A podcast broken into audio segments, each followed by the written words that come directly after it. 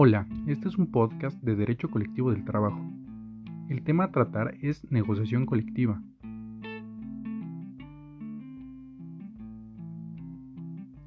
El origen del término negociación colectiva fue acuñada por Beatriz Webb en 1891. En Gran Bretaña, Webb ayudó a fundar el campo de las relaciones laborales. Si bien el término se estableció a fines del siglo XIX, el fenómeno que describía había existido de diversas formas desde el siglo XVIII. Es entonces cuando nacen los sindicatos.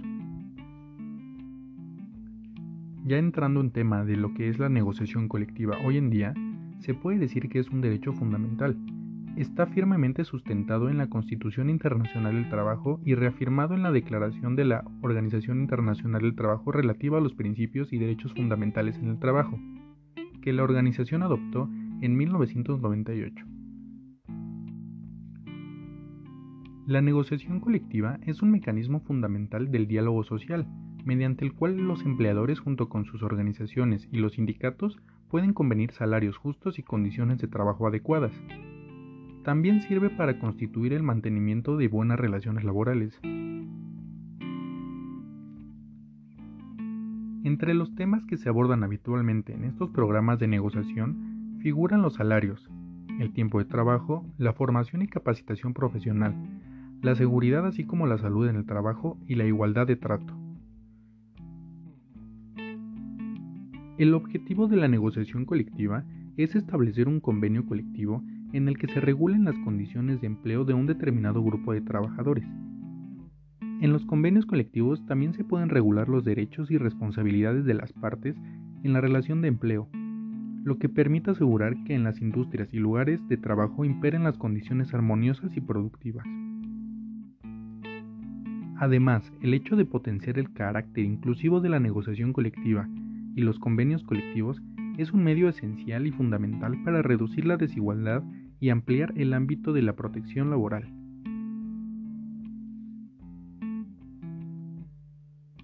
A continuación, voy a hablar brevemente de los sistemas de negociación colectiva, los cuales fundamentalmente pueden ser de dos tipos. En primer lugar, el tipo informal, donde la negociación se realiza bajo las normas o reglas definidas por las mismas partes negociadoras, fuera del marco de la regulación nacional. Dado lo anterior, la negociación no es legalmente vinculante pero debería ser respetada por las partes, de común acuerdo. y el tipo formal, que consiste en que la negociación se hace bajo las normas establecidas por la legislación local. El acuerdo en este caso es vinculante y la negociación se hace bajo reglas establecidas en cuanto al procedimiento, requisitos, sujetos negociadores y plazos. Anteriormente en este podcast ya se tocaron las generalidades de la negociación colectiva, por lo que considero pertinente cubrir un par de cuestiones más específicas. Una de ellas es la negociación colectiva de las empresas del Estado. A pesar de que la negociación en cuestión se aplica principalmente al ámbito de las empresas privadas, también se encuentra en el ámbito de las administraciones públicas.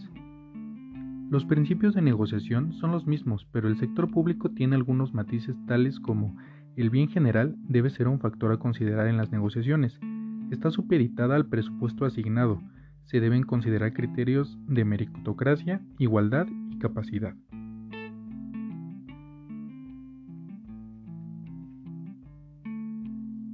En el tema central de este podcast, me parece de gran importancia referir por qué es importante la negociación colectiva en derecho internacional. La afiliación a un sindicato es tan importante para el bienestar de los trabajadores en todo el mundo que la Declaración Universal de Derechos Humanos de las Naciones Unidas protege el derecho a establecer sindicatos y participar en ellos. En este documento, la libertad de sindicalización se establece como un derecho habilitante, un derecho fundamental que permita a las personas proteger sus otros derechos humanos. La sindicalización y la negociación colectiva también están protegidas por la Declaración de la Organización Internacional del Trabajo sobre los principios y derechos fundamentales en el trabajo, así como por el convenio de la OIT sobre la libertad sindical y la protección del derecho de sindicalización.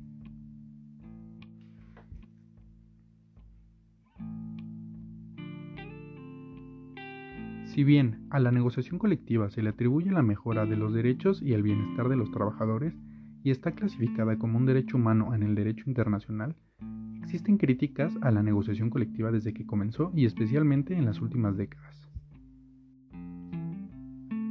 Estas críticas a menudo se aplican a la negociación colectiva por parte de los empleados del sector público. Esto se debe a las preocupaciones sobre la carga de los contribuyentes. Cuando los trabajadores del sector público se involucran en negociaciones colectivas por salarios más altos, los críticos dicen que los contribuyentes pagan la mayor parte de los costos más altos, porque los impuestos pagan los cheques de pago de los trabajadores del sector público. Sin embargo, este temor puede ser exagerado también. Lejos de obtener ingresos significativamente mayores como resultado de la negociación colectiva, los trabajadores del sector público generalmente ganan solo hasta un 5% más con los convenios colectivos. Abordados ya las generalidades como otros motivos de importancia del tema principal, en mi opinión personal, la negociación colectiva laboral es benéfica para el trabajador y no afecta al empleador si se aplica de manera correcta, es decir, sin intentar abusar ni sacar provecho de más. Espero haya sido de su agrado la información general contenida en este podcast. Gracias.